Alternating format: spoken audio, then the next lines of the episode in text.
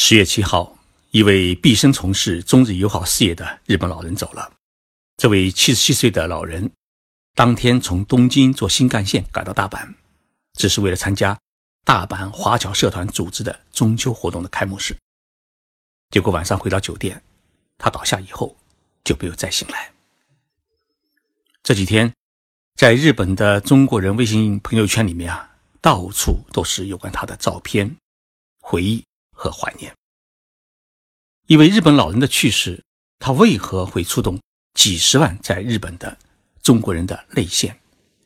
原因其实很简单，因为这位老人他最热衷于中日交流事业，并身体力行的人，他是日本唯一一位把中日友好作为终身职业的人，是在日本的中国人社会有求必应的一位好长辈。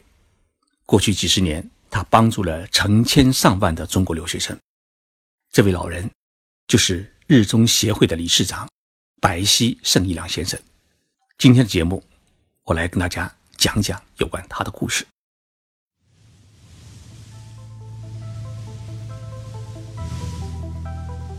任你波涛汹涌，我自静静到来。静说日本，冷静才能说出真相。我是徐宁波。在东京，给各位讲述日本故事。记不得是在哪一年哪一个场景，我见到了白溪胜一郎先生。我只知道他很牛，从毛泽东主席时代开始啊，他就与中国历代领导人有过交往，甚至在八十年代，当时还在团中央工作的李克强总理访问日本时，还在他家里面住了一个星期。他说他是中国人，因为。他的故乡在广岛市，广岛市呢属于日本的中国地区。有一天，他拿出一张银行卡给我看，上面印着四个汉字“中国银行”，这是他老家的地方银行，当然与北京的中国银行毫不搭界。不管聊什么，老先生就喜欢把自己的一切往中国的身上扯，也很难怪他带着抹不去的中国情结。在过去的五十年当中，他访问过中国六百多次，踏遍了中国的山山水水，但一直留着一个台湾，他没有去，说是要等到统一以后啊，那一天他再去。白溪先生五岁的时候，美军在广岛投下了原子弹，他没有死，家没了。一九六零年，他考入了著名的京都大学，读的是。东洋史学专业，在大学里面，白溪先生组织了一个日中友好研究会，开始从事中日友好事业。也正因为如此，他很喜欢站在中国人的视角讲述过去日本发动的那场侵略战争。二零零九年十月，白溪先生上了厕所，发现了有了便血，上医院一检查，查出了一个大肠癌。医生跟他讲啊。你得马上住院动手术，白溪先生说：“你等一等，我接下来还要接待一位很重要的中国客人。”第二个月，这位中国的客人，也就是当时担任国家副主席的习近平主席访问日本。在活动结束以后啊，白先生终于被送进了医院。有一天，我接到了他的助手给我的电话，说白先生是很想见见我。我问白先生在哪里啊？他告诉了我是在国立癌症研究中心的中央病院。我这才知道老先生得了癌症。医院在日本著名的鱼市场足地。老先生呢穿一套病号服，在走廊的小会客室里面等我。见到我以后啊，他说了一句话：“明天我要动手术，有些不安，也不知道能否醒过来，所以呢，想找你聊聊。”你是日中交流的年轻一代，还掌握着媒体，所以希望你能够挑起推进中日友好的重任。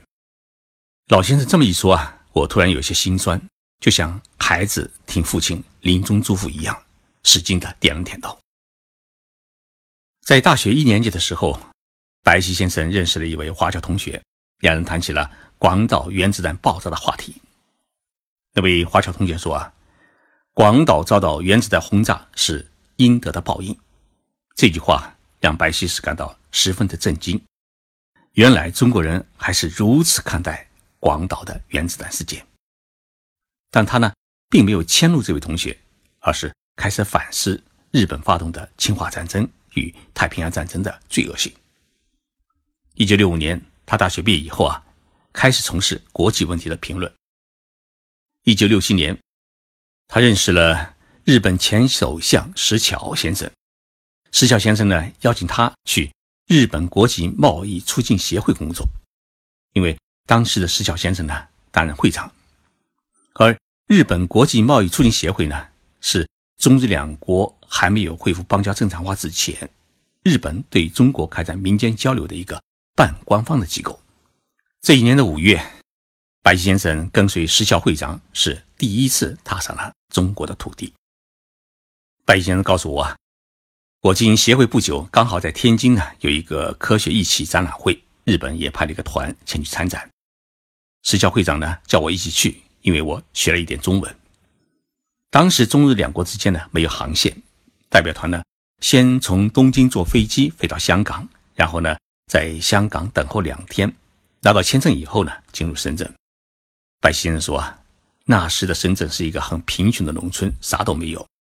从深圳坐汽车到广州，然后从广州坐上火车，记得是坐了五天的火车才抵达天津。天津活动结束以后，代表团到了北京，住在北京饭店。第二天啊，突然接到通知要去中南海，在一个红房子里面等候了一个多小时。突然进来一群人，为首的是毛泽东主席。白先生说：“我们没有想到毛主席会亲自的会见我们。当时正是中国文化大革命最火热的时刻，中国人对于毛主席的敬仰之情也早已经感染了我们。所以，当毛主席握住我的手的时候啊，我真的是好几天都没有洗手。”毛主席的会见结束以后，白先生呢作为国际红卫兵参加了大串联。他与同伴们一起走遍了韶山、井冈山、遵义、延安等革命圣地，实地了解了毛主席和中国革命的历程，认识了中国的国情。这一次的大串联，让他一直到晚年，他还能用中文来唱革命的歌。跟我聊完这一个故事的第二天，他就进了手术室，然后呢，手术完了以后啊，他平平安安的出来了。我再去看他，他说啊。想吃鳗鱼饭，但是呢，医生就不让他吃。出院以后，刚好赶上圣诞节，我和几位中国友人一起请百西先生呢吃顿饭。我给他带去了一瓶绍兴酒，他抿了几杯，然后呢，带我们去了一家中国人开的酒吧，还特地戴上了圣诞的老人帽，唱了一首《我爱北京天安门》。一九七零年，白西先生呢离开了日本国际贸易促进协会，协助。中日友好的大前辈冈崎驾平太先生筹建了日中协会。一九七五年，日中协会正式成立，白先生呢出任了干事，开始了日中友好的职业生涯。他先后担任过事务局长、理事、常务理事，后来一直当到理事长。日中协会作为日本全国性的日中友好气团体之一，主要担任政治外交方面的沟通工作，因此呢。为推进中日友好与合作呢，起到了十分重要的作用。尤其是他坚持三十年，带领日本友人到南京种树、培植樱花林，为当年日军制造南京大屠杀事件呢赎罪。甚至他带了日本前首相鸠山由纪夫访问了南京大屠杀事件的纪念馆，以此来教育更多的日本人树立正确的历史观。在中日交流领域。白西先生一直被认为是人缘好、人脉广，是从上到下无所不通的人物。他更被推崇为通宵中日关系的一流专家。对此呢，白先生啊笑了笑，他说：“我只是在中日两国领域做了一些时间长的工作而已。”一九八二年，几位热衷于日本拉面的企业家和艺术家突然呢想到中国去开拉面店。他们为此找到了当时已经刚刚退任的日本首相田中角荣，希望他能够帮忙。田中告诉他：“你可以直接去找白希先生，白希在中国的人脉和人缘是非常的好。”一九九四年，当时担任中共中央政治局常委的吴景涛同志呢，哎，同日本驻北京的记者交流时啊，他透露出一个愿望，希望能与深刻了解日本政治的日本人士呢进行交谈。得到这个消息以后啊，白先生就带上了田中角荣的秘书到了北京，与吴景涛举行了长时间的会谈。由于长期从事中日友好交流事业，白先生呢对于如何处理中日两国关系有自己独到的见解。他一直主张，中日两国关系啊应该提倡“零一二三四”的概念。所谓“零”，就是指影响两国合作、伤害国民感情的问题和冲突应该降为零；所谓“一”，是指中日两关系只有唯一的目标就是。不断扩大相互友好和交流。所谓二，就是要认真解决好影响中日两关系的两个问题，就是历史问题和台湾问题。所谓三，是指中日两国关系必须遵循三个共同的政治文件，就是一九七二年的日中共同声明，一九七八年的日中和平友好条约，一九九八年的日中共同声明。所谓四。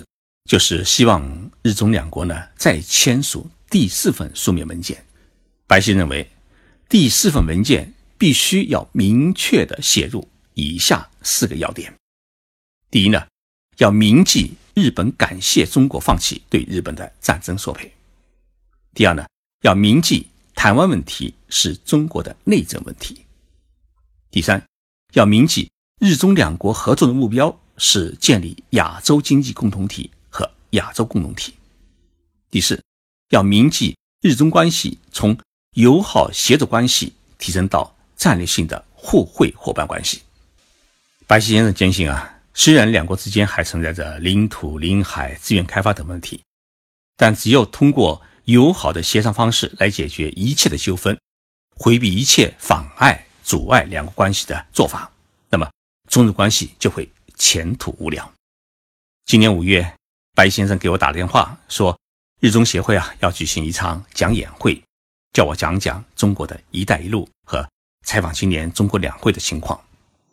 那一天演讲，他一直是在边上弓着背站着，我实在不忍心他的辛苦，几次请他落座，他坚持了好久，才慢慢坐下，以显示对我一位主讲者的一种敬意。讲完以后啊，他一定要叫我去喝一杯。好久没有看到他，发现他呢消瘦了许多。离开会场的时候啊，他手里推了一个小旅行箱。我说：“我来帮你推。”他说：“不行，这是我的拐杖。”在餐馆上楼时啊，他需要紧紧地扶住楼梯的扶手，才能一步一步地往上挪。我要去牵他的手，他坚决不让，坚持呢自己挪到了二楼。即使如此步履艰难，凡是中国人搞的活动。无论是画展还是演出，甚至是日语学习班、同乡会成立大会，只要邀请他，他一定会努力到场，并大声的支持。在日本的中国人都喜欢叫他“我吉桑”，就是老爷子。就这么一位可敬可爱的老人，在他人生的最后几个小时，依然在参加我们日本的中国人组织的活动，把自己的一生无私的奉献给了。中日的友好交流事业，我是在当天晚上得到他去世的消息，当时还很不相信，所以呢，拼命的拨打他的电话，希望能够得到他的回音。但是呢，手机的语音一再在提示对方已关机。今天是十月十号，是白希先生火化的日子。我一早回中国采访，特地带上了白希先生的照片，让他最后来一趟他热爱的中国。一起走一走当年他当国际红卫兵时到过的贵州，再去看一看北京人民大会堂。白希先生的故事讲完了，谢谢大家收听。我想我和我的伙伴们会继承白希先生的遗志，来继续推进中日两个邻居的友好合作事业，造福两国和两国的人民。愿白希先生在天国啊继续关爱我们。